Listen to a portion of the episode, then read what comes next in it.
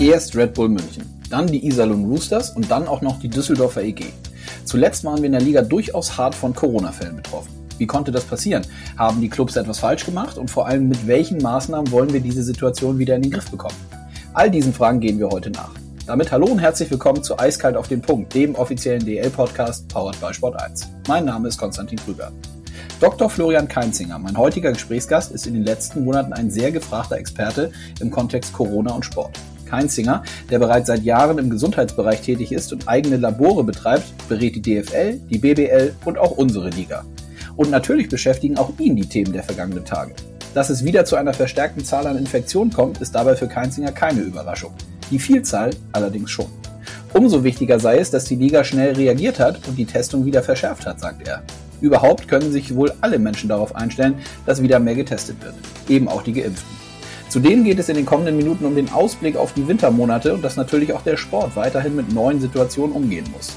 Sehr interessant ist zudem, dass Keinzinger sehr deutlich benennen kann, welche Einschränkungen es trotz steigender Fälle nicht mehr geben sollte.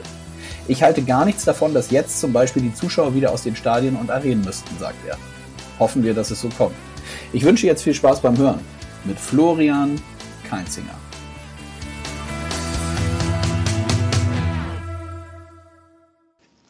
So, ich sehe, meine rote Lampe leuchtet. Das ist äh, das Zeichen für einen neuen Podcast. Wir sind auf Aufnahme, auf den ich mich äh, freue und ich begrüße meinen heutigen Gesprächsgast und sage Hallo, Dr. Florian Keinzinger. Hallo, Herr Krüger. Grüße Sie. Wo erwische ich Sie? Äh, ich bin zu Hause im Homeoffice, wie zumeist diese Tage und äh, schaue aus dem Fenster in ein schönes Berliner Her Herbstwetter. Ja, das hört sich gut an. Dann ähm, ja, steigen wir ein. Wir wollen heute ähm, über die äh, ja, Aktualität in Zeiten von Corona und durchaus auch wieder äh, viel über Corona sprechen, was uns ja gerade in der Penny DL in den letzten, ich würde sagen, 14 Tagen schon sehr beschäftigt hat. Aber bevor wir da einsteigen, vielleicht können Sie den Hörerinnen und Hörern einmal kurz sagen, was Sie so im täglichen beruflichen Leben eigentlich machen. Oh, ähm, um das kurz zusammenzufassen, äh, mein berufliches Leben hat sich, wie wahrscheinlich bei einigen, durch die Pandemie dann doch schon sehr äh, verändert. Ähm, ich habe in meiner Vergangenheit in Vorpandemiezeiten lange im Gesundheitswesen gearbeitet, äh, mittlere und größere Labororganisationen als Geschäftsführer geleitet, daher also schon seit Jahren eine starke Verbindung zu Diagnostik, äh, PCR-Systeme etc. Ähm, das habe ich in der Vergangenheit viel äh, gemacht. Und ähm, ja, seit dem Beginn der Pandemie habe ich äh, mit anderen gemeinsam ein, ein Unternehmen mit aufgebaut, was sich spezialisiert hat auf die äh, Beratung und gleichzeitig auch Diagnostik von ähm, Profisport. So hat es angefangen. Inzwischen machen wir auch sehr viel für Kultureinrichtungen, also Theater, Opern, Schauspielhäuser ähm, und auch Filmproduktionen. Also letztendlich so alles, was sich im Kultur- und Sportbereich bewegt, äh, versuchen wir zu unterstützen und äh, durch diese verschiedenen Phasen der Pandemie zu begleiten. Ähm, Sie sprechen den Sport an, also sind ja auch äh, beratend für unsere Liga tätig, bereits seit äh, letztlich Beginn der Pandemie. Ähm, können Sie noch mal sagen, wie das zustande kam, dass der, der Bereich Sport da ähm, letztlich vorangegangen ist, beziehungsweise Sie die Beratung für eben Eishockey, Basketball und ja Fußball, glaube ich, ähm, machen, richtig? Ja, also angefangen hat alles äh, in diesem Fall bei mir mit dem Fußball, ähm, dass der ja auch der erste Profisport nicht nur in Deutschland, sondern weltweit war, der im ähm, April, Mai letzten Jahres wieder zurückgekommen ist nach der ersten Corona-Welle. Ähm, das ist über, über einen Zufall entstanden und ein paar Kontakte, äh, da ähm, der Fußball damals äh, so gut wie keine Ahnung hatte vom Thema äh, Hygienemanagement, aber insbesondere Testen, PCR-Diagnostik. Und ähm, daher haben wir dort angefangen, ähm, Konzept zu schreiben, wie, wie kann man sowas anlegen oder ich wurde angefragt, hier zu unterstützen, aufgrund ähm, meiner Erfahrung in der Vergangenheit, ähm, dort ein bisschen unter, unter, die Arme zu greifen. Das habe ich für den Fußball gemacht und nachdem der Fußball wieder gespielt hat oder begonnen hat zu spielen, war dann ähm, der Basketball ja letztendlich die nächste Sportart, die auch wieder zurückkommen wollte und die dann nochmal in einem Turnier die Saison zu Ende gespielt hat. äh, das, was Handball und Eishockey im Jahr 2020 nicht gemacht haben. Also so ging es los, dass über das Fußballkonzept das Basketballkonzept entstanden ist und sich dann in dem Sommer 2020 die ähm, Hallensportarten Eishockey, Basketball und Handball zusammengetan haben, um die neue Saison in einem gemeinsamen Konzept zu planen. Und ähm, dort wurde ich dann letztendlich gefragt, äh, alle drei Ligen mit einem einheitlichen Konzept zu unterstützen. Und äh, so hat dann im Sommer 2020 die Arbeit für ähm, auch Eishockey für mich begonnen. Hm. Was würden Sie denn sagen, so rückblickend und äh, in, der, in der Zeit, äh, wie ist so die Lernkurve bei den Sportarten in diesem ganzen Kontext gewesen? Weil Sie haben es ja angesprochen, ich glaube, da ist ja nicht nur Fußball alleine, das kann man ja auch bei uns, glaube ich, auch so sagen, was ja auch nicht schlimm ist, dass wir jetzt vorher in, in, in Sachen Pandemie oder Antigen-Schnelltest, PCR-Testung, äh, Hygiene, Diagnostik, dass das natürlich nicht so unser Kernbusiness ist. Na, ich glaube, die, die Lernkurve ist überall enorm. Das gilt sowohl für den Sport als auch für Kulturbereiche, aber auch jeden, jeden Normalbürger in seinem täglichen Umgang. Ich würde vermuten, die wenigsten haben vor zwei Jahren gewusst, was äh, PCR-Diagnostik ist, wofür das steht, was der Unterschied vielleicht auch zu einem Antigen-Schnelltest ist. Heute wissen das doch, doch viele Personen. Und ähm, so hat sich auch unser, unser Job in den letzten anderthalb Jahren gewandelt. Wir mussten am Anfang sehr viel Basics erklären, sehr viel äh, Abläufe rund um diese Basics ähm, äh, ins Leben äh, rufen. Da war noch zum Beispiel ganz wesentlich, wie werden Abstriche durchgeführt, wie macht man das korrekt, ähm, äh, wie ist die Schutzausrüstung rund um einen Abstrich ähm, und, und, und. Das sind heute Themen, die wir nicht mehr erklären müssen, die zwar nicht immer perfekt gemacht werden, aber die doch in ihren Grundlagen jetzt den meisten bekannt sind. Ähm, heute sind es andere Themen, die dann dazukommen. Äh, die nächste Welle, der Winter, die, die verschiedenen Varianten etc. Aber die Lernkurve ist sicher bei allen Beteiligten groß, sodass auch viele Dinge heute von den Clubs und den Ligen alleine gemacht werden können, die am Anfang unvorstellbar äh, gewesen wären. Mhm. Wenn wir da mal bleiben, sind Sie denn der Meinung, dass diese Lernkurve auch bei uns allen, sowohl gesellschaftlich, aber dann eben auch auf den Sport bezogen, auch so hoch bleiben wird? Also konkret gefragt, beschäftigt uns diese Pandemie, wie lange wird es uns noch beschäftigen? Was meinen Sie? Ja, ich bin zurückhaltend und vorsichtig mit, mit Prognosen, ähm, vor allem weil ich selbst in den letzten Monaten oft genug daneben lag. Also ich glaube, die Glaskugel hat keiner. Ähm, ich war, wie viele, der Auffassung im Frühjahr diesen Jahres, als die Impfungen begonnen haben, als wir zuerst die, die Alten ähm, äh, und Kranken ähm, impfen konnten und das Pflegepersonal ähm, und dann zunehmend mehr Personen in den Genuss einer Impfung kommen konnten, dass wir dann, wenn wir da durch sind, sprich im September, Oktober, ähm, eigentlich eine Herdenimmunität erreichen müssten und dann die Pandemie auch in eine Endemie umgeht und ähm, in den Hintergrund treten wird. Danach sieht es momentan nicht aus. Also der, der aktuelle Verlauf ist ein anderer. Ähm, momentan bin ich davon überzeugt, dass es uns den ganzen Winter intensiv beschäftigen wird, wahrscheinlich auch noch deutlich mehr beschäftigen wird, als es das jetzt gerade tut. Also die Kurven zeigen alle leider wieder nach oben. Ähm, und äh, von dem her tue ich mir schwer mit einer dauerhaften Prognose. Aber ich würde es auch nicht ausschließen, dass uns dieses Thema noch eine ganze Zeit länger auch als diesen Winter beschäftigen wird. Mhm. Das heißt also für, sowohl für uns dann auch in unserer Sportart Eishockey werden wir damit weiter zu tun haben, aber die ganzen Themen, die man jetzt auch tagtäglich natürlich in den Medien äh, nachlesen, nachhören kann, Thema Boosterimpfung, das wird uns jetzt äh, alles die nächsten Wochen und Monaten begleiten. Ja, davon gehe ich äh, momentan sicher aus. Mhm. Dann lassen Sie uns doch mal auf äh, die Aktualität zu sprechen kommen. Ähm, das bedeutet, Sie hatten jetzt auch nicht damit gerechnet, dass so wie bei uns äh, sich nicht nur äh, Spieler infizieren, sondern ganze äh, Impfdurchbrüche, wobei man, glaube ich, mit diesem Wort ja auch ein bisschen vorsichtig sein muss. Vielleicht können Sie dazu auch noch mal zwei, drei Sätze sagen. Fakt ist ja aber, dass wir in den letzten 14 Tagen, wie eingangs schon gesagt, ja reagieren mussten, äh, leider und Spielausfälle zu verzeichnen hatten, weil eben sich mehrere Teams äh, angesteckt hatten und dann in Teamquarantäne waren. Das kam für Sie in der hohen Anzahl der Spieler in den Clubs durchaus auch überraschend. Oder habe ich das falsch in Erinnerung? Ja, auf jeden Fall. Also ähm, so massiv, wie das jetzt im Eishockey in, in drei Clubs äh, fast gleichzeitig reingeschlagen hat, war es auf jeden Fall überraschend. Und die Gründe sind ja bis heute nicht, nicht klar oder können wahrscheinlich von keinem aufgeklärt werden. Ähm, auf die generelle Frage, haben wir das so erwarten können für den Herbst und wird das so weitergehen?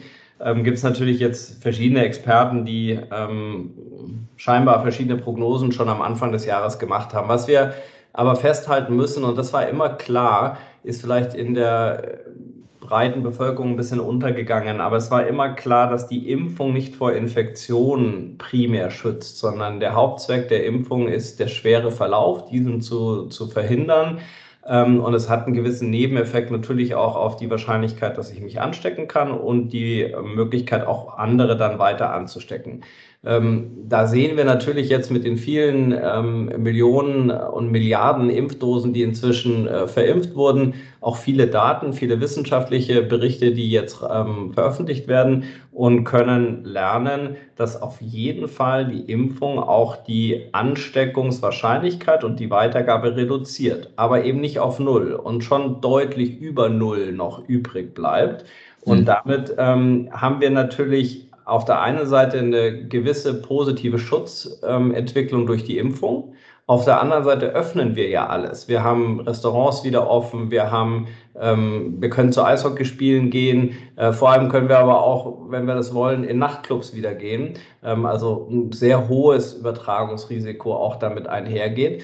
Und dann reicht es eben, wenn ein paar wenige, egal ob das in einem 2G äh, oder 3G-Konzept ist, ähm, infizierte und infektiöse Personen im Raum sind, dass dann viele weitere angesteckt werden, die zwar, wenn sie geimpft sind, vor einem schweren Verlauf geschützt sind, aber nicht da, davon, das Virus weiterzugeben und damit auch eine gewisse exponentielle Kurve wieder auszulösen. Und was, also das war, glaube ich, von vielen auch so erwartet. Was doch überraschend kommt und was schon das ganze Thema ähm, nochmal ändert, ist die ähm, die Entwicklung der Schutzwirkung der Impfung. Also dass diese nach, einer, nach sechs Monaten so deutlich abnimmt, wie es jetzt erste Studien zeigen, ist für mich überraschend gewesen. Ähm, und ich glaube, das hat wesentliche Auswirkungen auf die Pandemieentwicklung.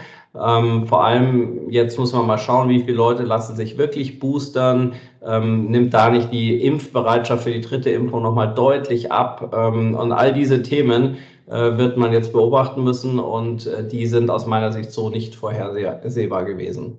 Mhm. Dazu eine Nachfrage. Hat das auch mit dieser, also diese nachlassende Wirkung der Impfung, ist soweit verstanden für mich, hat auch diese neue Variante der, dieses Coronavirus damit auch zu tun? Das ist möglicherweise, also äh, gibt es da irgendwie eine Verbindung oder wäre das auch zum Beispiel so gewesen, wenn es jetzt nicht noch weitere Mutationen gegeben hätte? Kann man dazu was sagen? Ja, die, Grund, der Grund, die grundsätzlichen Effekte, die jetzt reinspielen, also dass Geimpfte sich anstecken können, dass sie übertragen können, dass ähm, die, die Antikörper und überhaupt Immunitätsschutzwirkung der Impfung mit der Zeit nachlässt, das, das wäre unverändert gewesen, auch bei den anderen Varianten. Mhm. Aber der Effekt und der Grad der Auswirkung ist einfach mit der Delta-Variante deutlich höher, weil diese einfach ähm, eine schnellere, höhere Viruslast äh, produziert. Und vor allem bei, bei Geimpften, das zeigen jetzt schon mehrere Studien, bei Geimpften die gleiche Viruslast ähm, erreicht wird, wenn sie sich mal angesteckt haben, äh, wie bei Ungeimpften. Der Peak ist fast identisch. Er ist kürzer, also es wird schneller die Viruslast auch wieder abgebaut, weil der Körper schneller, äh, wenn er geimpft ist, dagegen ankämpfen kann. Und damit ist auch die Wahrscheinlichkeit einer Übertragung geringer, äh, weil das Zeitfenster kürzer wird. Aber der Peak geht hoch und das ist natürlich durch Delta nochmal deutlich anders wie bei den Vorvarianten. Dass es Varianten bei dem Virus gibt, ist völlig normal, war auch vorhersehbar und das Delta wird auch nicht die letzte sein. Wir haben jetzt überraschend lange schon Ruhe an der Front der neuen Varianten. Das kann sich aber jetzt ganz schnell ändern, dass natürlich da auch äh, wieder Veränderungen eintreten. Hm. Nun hatten wir eben schon das Stichwort Impfdurchbruch. Vielleicht können Sie da noch mal für unsere Hörerinnen und Hörer aus Ihrer Sicht was zu sagen? Ich wurde damit natürlich auch, also es kommt ja auch hinzu, man wird dann als äh, Pressesprecher von einer Liga natürlich auch mit Fragen konfrontiert, wo man auch nicht so immer sofort eine Antwort drauf weiß in Zeiten von Corona. Ähm, wann spricht man eigentlich konkret von einem Impfdurchbruch? Also ein Impfdurchbruch ist eigentlich definiert als ähm, eine Infektion bei einer ähm, vollständig geimpften Person, also im Normalfall zwei Impfdosen plus 14 Tage und dann infiziert man sich trotzdem mit einem symptomatischen Verlauf. Und letzteres ist eigentlich entscheidend für die Definition des Impfdurchbruchs. Also es ist schon ein symptomatischer Verlauf auch vorausgesetzt. Das heißt nicht, dass man im Krankenhaus landen äh, muss, zwingend, um von einem Impfdurchbruch zu sprechen, aber ähm, die doch auch viel vorhandenen asymptomatischen oder extrem mild symptomatischen Verläufe sind eigentlich keine Impfdurchbrüche. Das sind Infektionen bei geimpften Personen, keine Frage, aber der Impfdurchbruch geht ein Stück weiter, sodass wirklich auch ähm, deutliche Symptome vorliegen müssen. Mhm.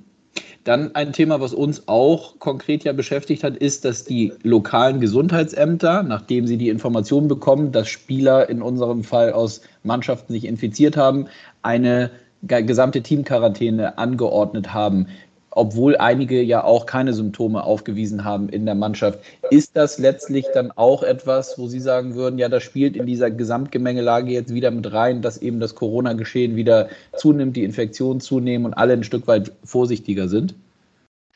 Ja, also das, ähm, das spielt da mit rein und es ist aus meiner Sicht auch absolut nachvollziehbar, wie die Gesundheitsämter hier in diesen Situationen agiert haben. Wir hatten ja einen Paradigmenwechsel dann im Frühsommer dass ähm, Kontaktpersonen einer positiv getesteten Person nicht mehr in Quarantäne mussten, wenn sie vollständig geimpft waren. Vorher, als die Impfung noch nicht verfügbar war, mussten alle engen Kontakte immer in Quarantäne gehen. Aktuell ist das nicht mehr so bei geimpften Personen. Wenn ich aber eine Gruppe habe von beispielsweise 30 Personen, die intensiv viel Zeit zusammen verbringt und vor allem in den letzten Tagen verbracht hat. Und ich habe dann gleich mehrere Fälle dort, ähm, also mehr als fünf. Und wir hatten ja Beispiele, München über 20 Fälle.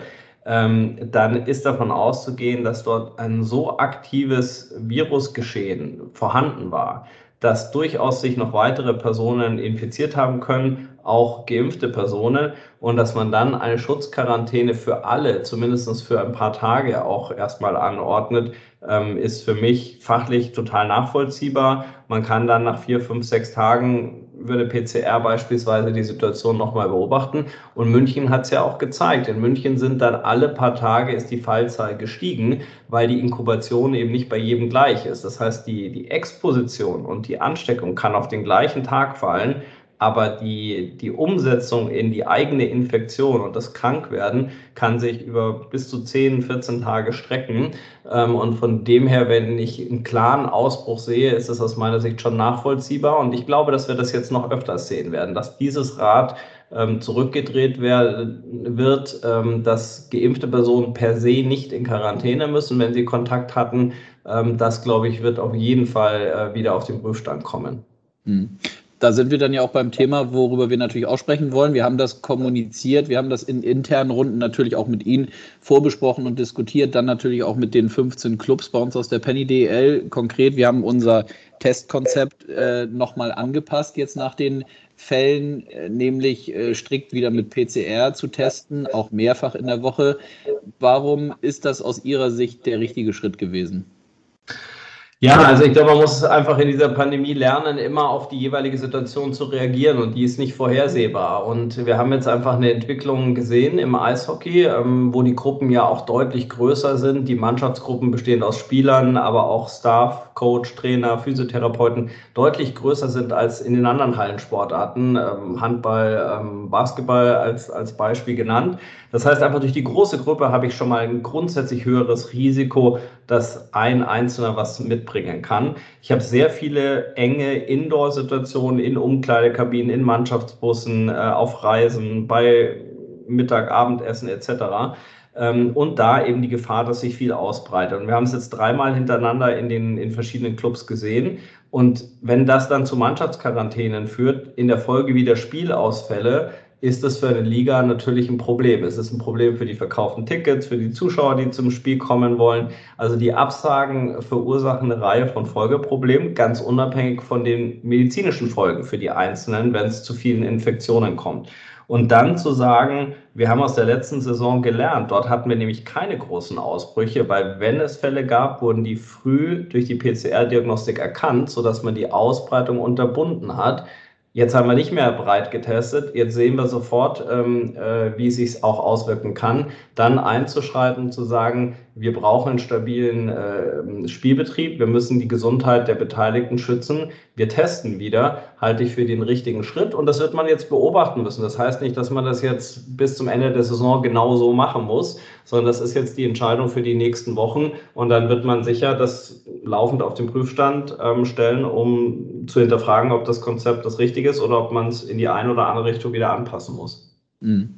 Was auch ein Thema ist, was man auch aus dem privaten oder ja tagtäglichen letztlich weiß, jetzt in Zeiten von Corona, ist immer diese Diskussion Antigen-Schnelltest, PCR-Test. Vielleicht können Sie noch mal sagen, und wir haben uns jetzt ja auch dafür entschieden, dass wir die Teams, die eben noch ungeimpfte Spieler in ihren Reihen haben, also gemischte Teams, eben wirklich nur mit PCR-Diagnostik testen. Wo liegt da der Unterschied? Ja, der Antigen-Schnelltest hat natürlich ein paar unbestreitbare Vorteile, ähm, dass er sehr viel günstiger ist als die PCR und vor allem, dass er deutlich schneller geht. Ich kann den alleine machen, ohne dass ich ein Labor brauche. Ich kann den bei mir im Eishockey-Club machen mit meinen Spielern und Betreuern. Ähm, das, das ist einfach ein großer Prozess- und Handling-Vorteil. Er hat aber auch eine ganze Reihe Nachteile und die, die werden oft beim Nicht-Fachpublikum zu wenig gesehen. Die, die Sensitivität und die Nachweisgrenze vor allem, also welche Virusmenge kann der Antigentest erkennen, ist um ein Vielfaches. Und da reden wir um den Faktor 500 bis 1000 ähm, äh, höher als, also die, die Nachweismenge, die notwendig ist, die Virusmenge ist viel höher und damit die Genauigkeit viel geringer, als es die PCR-Diagnostik kann. Ich kann mir ganz grob das so vorstellen, dass der Antigentest erst dann positiv wird, wenn die Person auch richtig infektiös ist, sozusagen sich im Peak-Bereich ihrer Infektion ähm, bewegt. Die PCR kann aber ein, zwei Tage vorher schon relativ sicher ähm, die kleine, niedrige, ansteigende Virusmenge detektieren. Und da ist die Person sicher noch nicht Überträger und ansteckend. Und das ist natürlich ein großer Vorteil, die Personen dort zu identifizieren, bevor sie andere anstecken können. Und das kann nur die ähm, PCR, die dann aber natürlich etwas teurer ist, die ich aber auch weniger oft durchführen muss, um ein sicheres Zeitfenster ähm, abzudecken.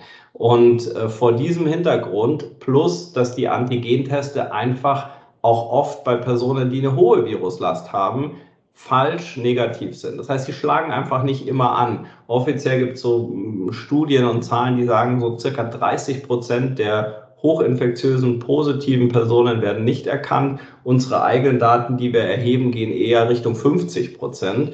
Das heißt, mir rutscht einfach viel durch. Und ähm, das ist in der PCR so gut wie ausgeschlossen, dass einem sowas passiert. Ähm, das heißt, die Genauigkeit äh, und die Nachweisgrenzen sind so, so unterschiedlich zwischen diesen Verfahren, dass man eine Abwägung treffen muss und ähm, äh, ich generell oder wir generell empfehlen, ähm, lieber weniger PCR-Diagnostik als viel Antigen-Diagnostik zu machen, weil ich einfach deutlich äh, präziser ähm, Infektionen nachweisen kann. Mhm, verstanden. Und da schließt sich dann der Kreis ja auch wieder zu, natürlich zum Thema Gesundheit an sich, aber auch wieder zu unserem Spielbetrieb, so wie Sie es eben gesagt haben. Äh, und das war dann ja auch der entscheidende oder ein entscheidender ähm, Block, weshalb wir das gemacht haben, dass äh, eben man, was Sie eben gesagt haben, dass man, wenn ein Spieler eben positiv ist und man das nachweisen kann, ihn aber ganz schnell eben von der Gruppe isoliert, sodass man nicht mehr in diesen äh, Fall kommt, dass eben die ganze Mannschaft dann ausfällt, richtig? Genau, das ist das ist Ziel davon. Und wenn ich ähm, in einer Gruppe von bis zu 40 Personen heute einen Fall habe und fast alle anderen geimpft sind, dann wird das Gesundheitsamt sicher die anderen Personen nicht in Quarantäne schicken. Das war in der letzten Saison noch sehr kritisch und da wurde sehr genau hingeschaut, wie waren die Kontaktsituationen etc. Ähm, heute kann man davon ausgehen, dass bei Einzelfällen erstmal die, Kontakt, die geimpften Kontaktpersonen von Quarantänen verschont bleiben und damit der Spielbetrieb weitergeführt werden kann. Ähm, das ändert sich erst, wenn ich wirklich einen Ausbruch habe und viele Fälle habe. Aber genau das würde die ähm, DEL jetzt versuchen zu verhindern durch das neue Testkonzept, dass es überhaupt wieder in solche Situationen reinläuft. Mhm. Nun haben wir auch im Sport, natürlich auch im Fußball gerade im Moment so die Diskussion, auch medial natürlich geführt, dass es Profisportler gibt, die sich noch nicht haben impfen lassen. Können Sie verstehen, dass ähm, auch Personen, die das dann beobachten, sowohl Medienvertreter, aber natürlich auch in der Gesellschaft, das nicht so ganz verstehen und sagen, Mensch, Jungs äh, und Mädels, äh, aber in diesem Fall sind es ja meistens Jungs, wenn man über die Fußballer äh, berichtet, ähm, ihr habt eine Vorbildfunktion und warum lasst ihr euch nicht impfen? Ja, also ich kann es erstmal verstehen, dass diese Diskussion geführt wird. Ähm, genauso wie ich erstmal grundsätzlich jeden Einzelnen verstehe, der sagt, ähm, ich habe noch Fragen oder ich will mich nicht impfen lassen. Also ich verstehe zumindest, dass, dass es dort eine Meinung, eine Position gibt, die derjenige für sich erstmal begründen muss. Und vor allem, wir haben keine Impfpflicht. Ähm, das halte ich auch äh, für richtig im Bereich Sport und Kultur, dass es dort keine Pflicht gibt, äh, für jemand ähm, äh, eine Impfung vornehmen zu lassen. Im Einzelfall muss man dann schauen, haben denn die richtigen Argumente denjenigen erreicht und ist die Position, die derjenige bezogen hat und wie er sie vertritt, ist das fachlich nachvollziehbar und ist das, ist das korrekt? Da glaube ich, hat sich der ein oder andere äh, ein Stück weit ähm, vielleicht verrannt oder auch nicht nur auf die richtigen Argumente gehört. Ähm, aber erstmal ist es eine individuelle Entscheidung, die jeder für sich selbst treffen muss. Leute, die aber eine eine Vorbildfunktion haben, die über den kleineren Kreis hinaus bekannt sind, müssen sich natürlich aus meiner Sicht auch noch genauer überlegen, wie sie sich dazu verhalten und ähm, äh, wie sie auch mit ihrer Vorbildfunktion da umgehen. Hm. Wie ist denn das in den Bereichen, die Sie jetzt auch schon zwei, dreimal angesprochen haben, nämlich Theater und Kultur?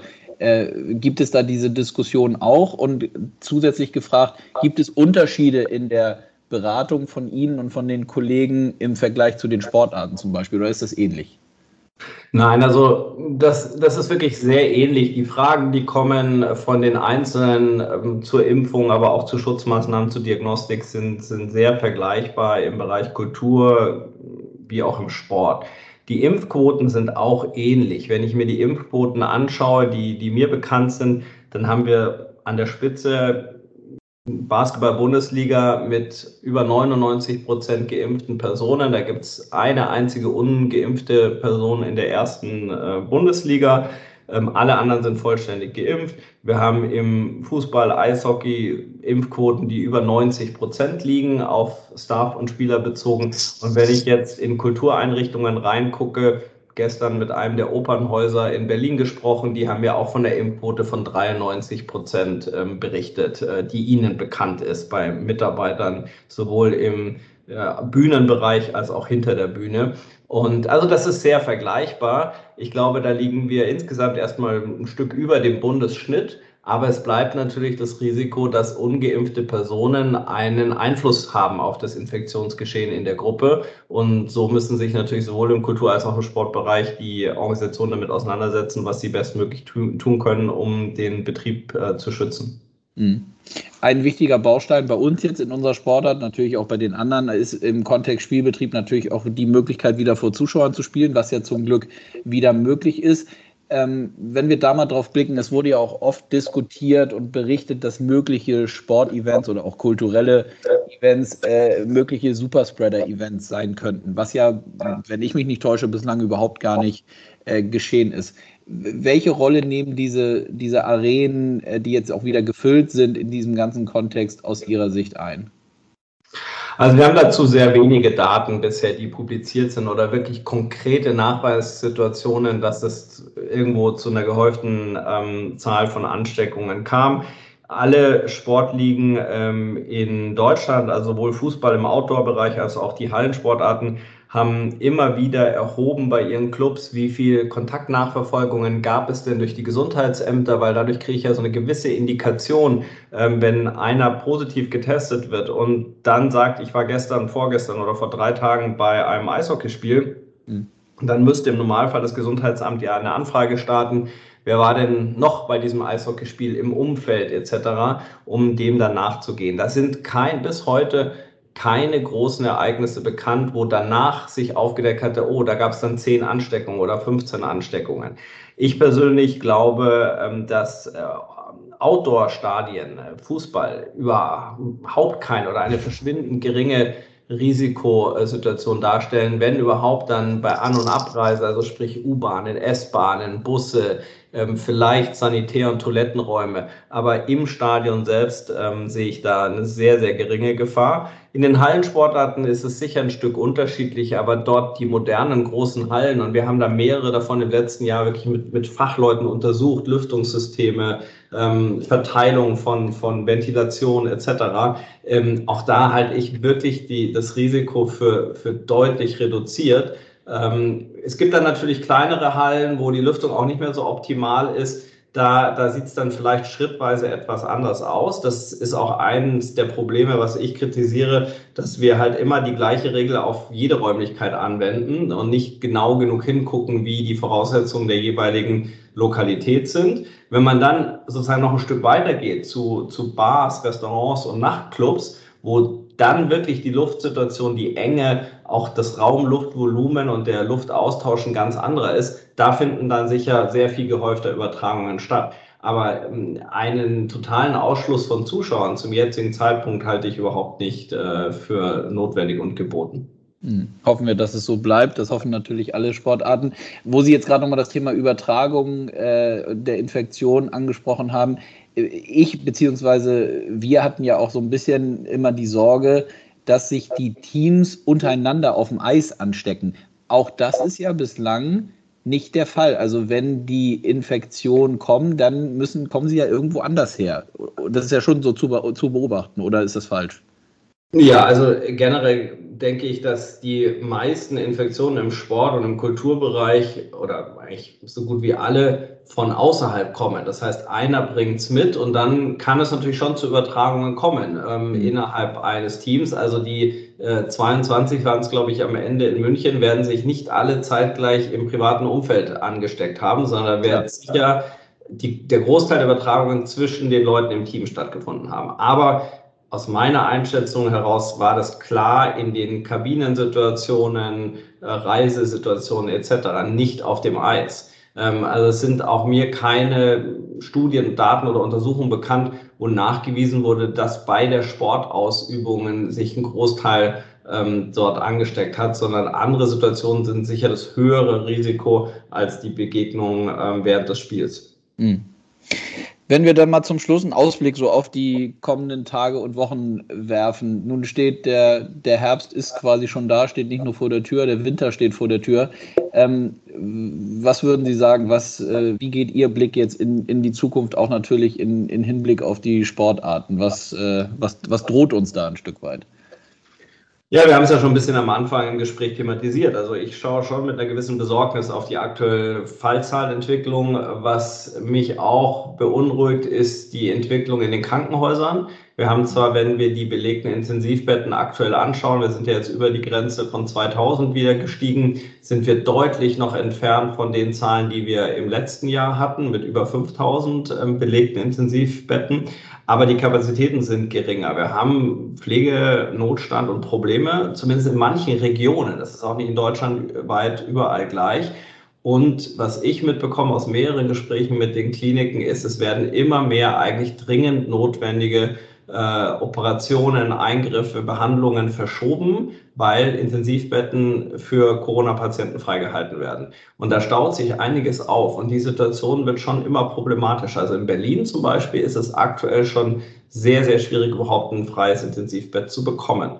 Und das macht mir Sorgen. Das macht mir auch Sorgen, dass das natürlich einen, einen Druck auf die Politik ausüben wird, wieder Maßnahmen zu ergreifen und dann diese Maßnahmen vielleicht zu grob sein werden. Und jeder will zwar den Lockdown verhindern, ähm, man wird es vielleicht dann anders nennen, aber ich habe schon gewisse Befürchtungen, dass es da wieder Schritte in eine andere Richtung im Winter geben wird. Und wir müssen jetzt wirklich klug überle überlegen, was haben wir alle gemeinsam gelernt, welche Maßnahmen funktionieren, was ist auch wirklich bewiesen, dass es funktioniert und was war vielleicht auch zu viel Aktionismus in den letzten zwei Jahren und wo kann man jetzt mit dem Gelernten auch intelligenter äh, vorgehen. Und diese Aufgaben liegen vor uns. Ähm, äh, es macht mir, wie gesagt, eine gewisse Sorge, dass wir da in einer nicht ganz unguten, äh, nicht ganz guten Entwicklung sind, was auch die äh, Gesamtsituation im Gesundheitswesen gerade angeht.